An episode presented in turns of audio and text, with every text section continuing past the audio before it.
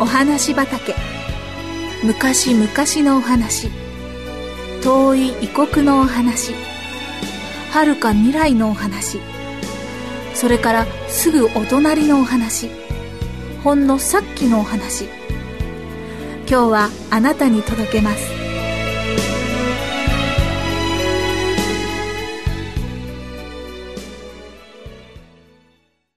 靴屋のマルチン。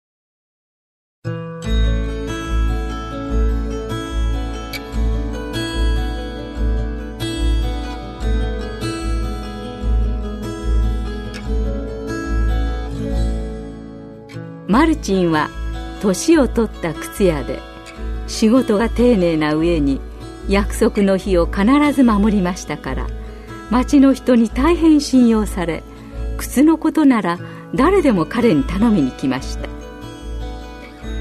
けれどもこの年取った靴屋のマルチンは不幸な人でおかみさんを早くに亡くし今ではピーターという10歳になった少年とたった二人っきりの暮らしでした。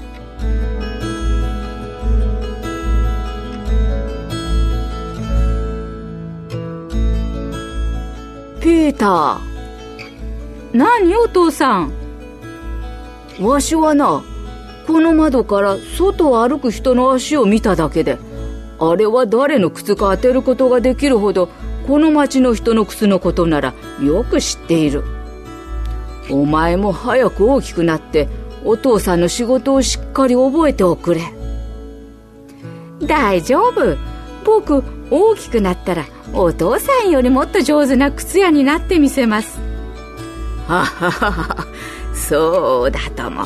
そうなってくれるのが何よりの楽しみだよ。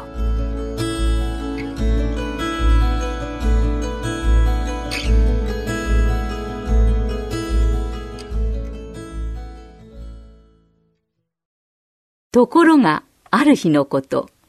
マルチンにとって目に入れても痛くないほど可愛いピーターが高い熱を出して病気になりました。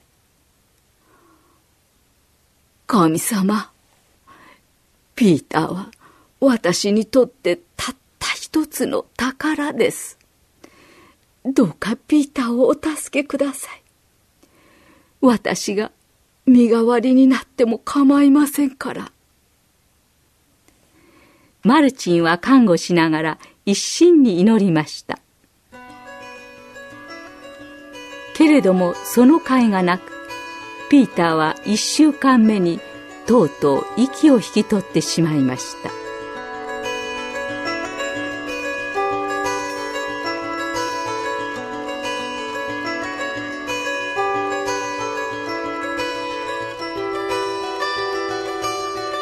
なあ兄弟。わしはどんなに悲しんでいいかわからない。神様は愛のある方だというのにどうしてこんな残酷な真似をなさるんだろう。そんなことがわしたちに分かってたまるもんか。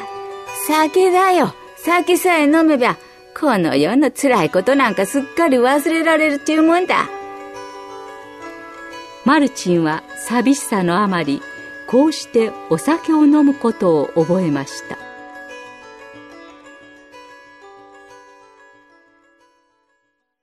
ある時幼友達のニコライが様子を見に訪ねてきました。マルチンわしたち二人は子供の時からの友達だ。だから何でも言わせてもらうがね。今お前のしてることは間違ってるよ。お酒を飲んで紛らすなんてとんでもないことだ。ニコライ、そんなことを言ったって、わしは悲しくて何もできないのだよ。マルチ、それはお前が自分のことばかり考えているからだ。神様のために生きるのだよ。つまり、神様をどうしたら喜ばせてあげることができるか。それにはどうしたらよいか考えることだ。お前だって立派に人を幸福にしてあげる力を持っている。ピーターが死んだのには、深いわけがあるのだ。聖書を読んでごらん。そのわけがわかるから。ニコライにそう言われて、マルチンは早速その日のうちに町の本屋にやってきました。あるある、これが聖書だ。大きな頑丈な手で聖書を取り上げた時マルチンの心は喜びでいっぱいでしたその夜仕事を終えるとランプを明るく灯して聖書を熱心に読み始めました。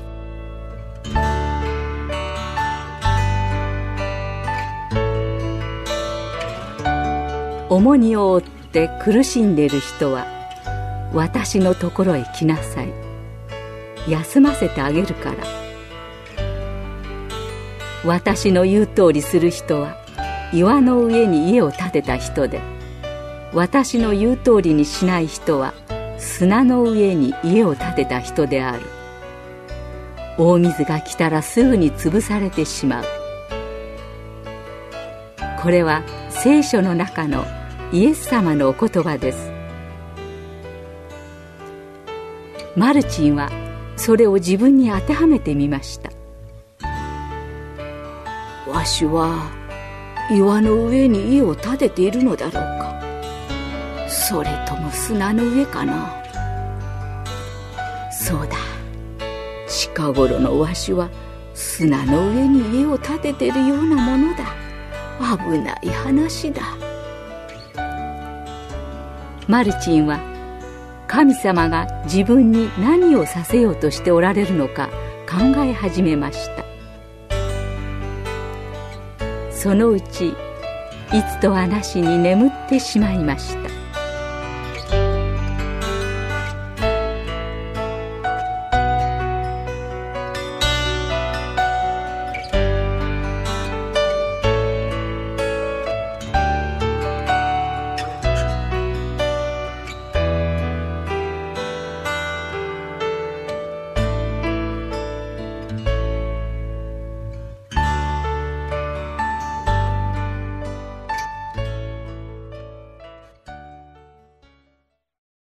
マルチン、マルチン。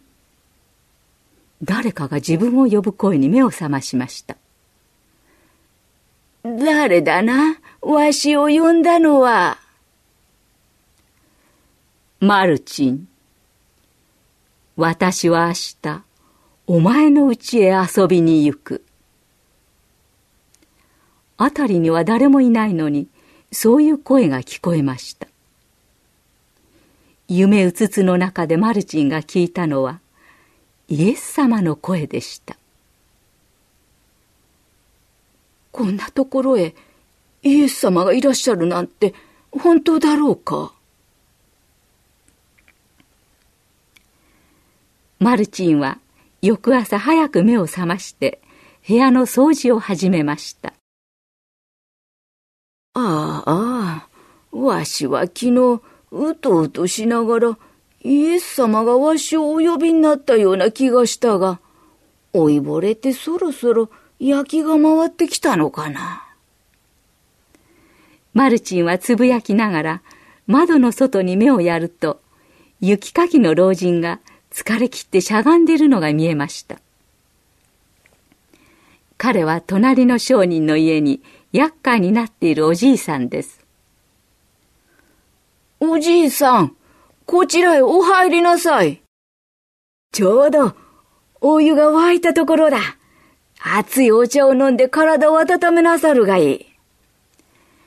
ご親切ありがとうございます。これで大助かりです。マルチンは茶を進めながら、なぜだか気が落ち着きません。しきりに窓の外ばかり眺めています。誰かを待っていなさるのかね？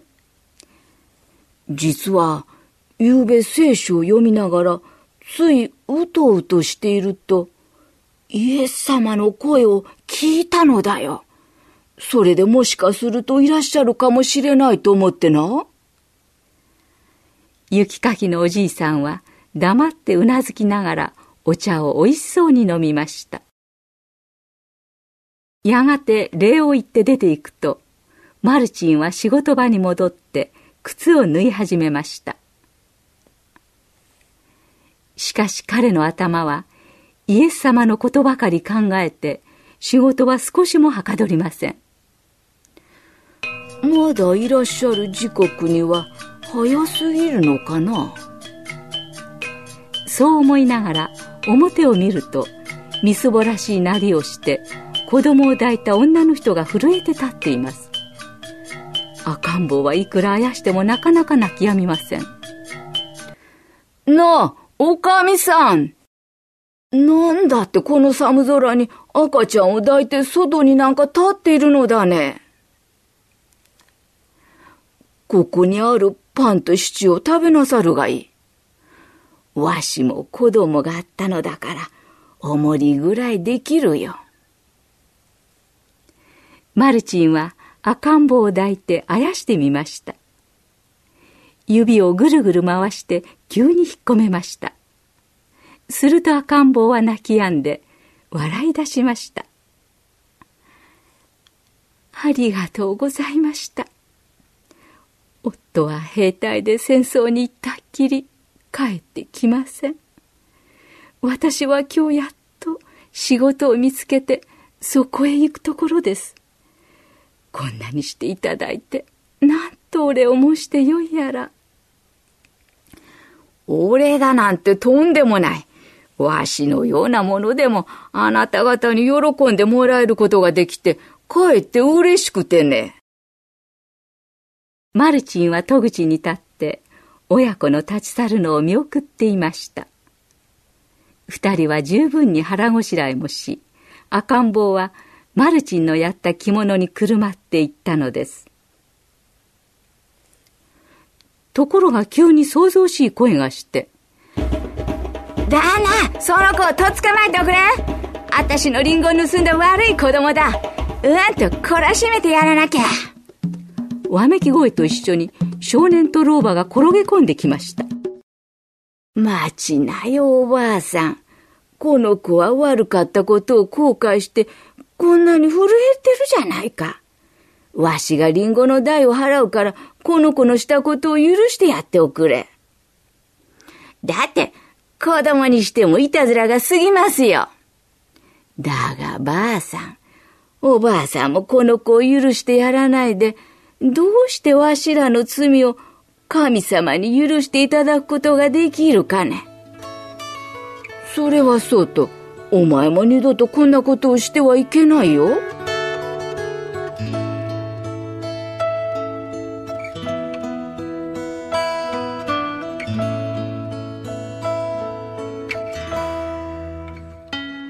りんご売りのおばあさんの顔は次第に和らいできましたそして少年の顔にも再びこうしたことをすまいという決心が浮かんできました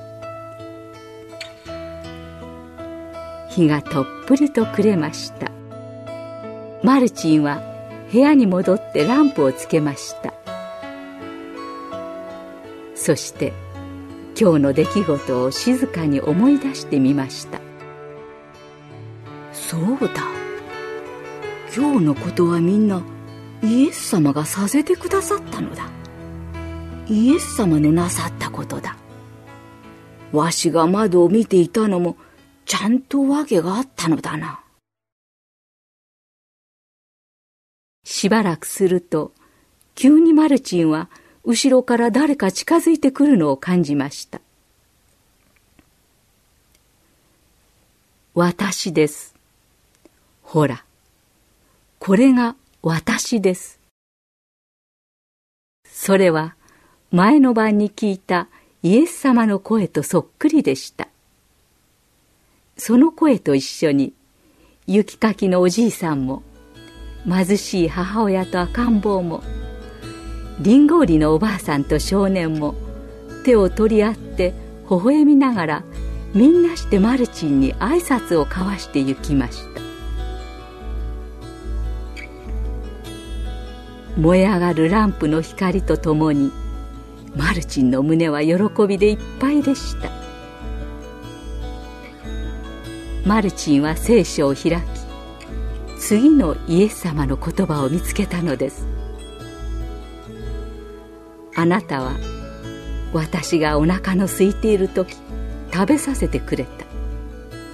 喉が渇いている時水をくれた。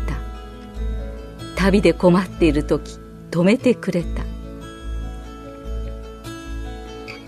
隣の人にしたどんな小さい愛でもそれは私にしたのである。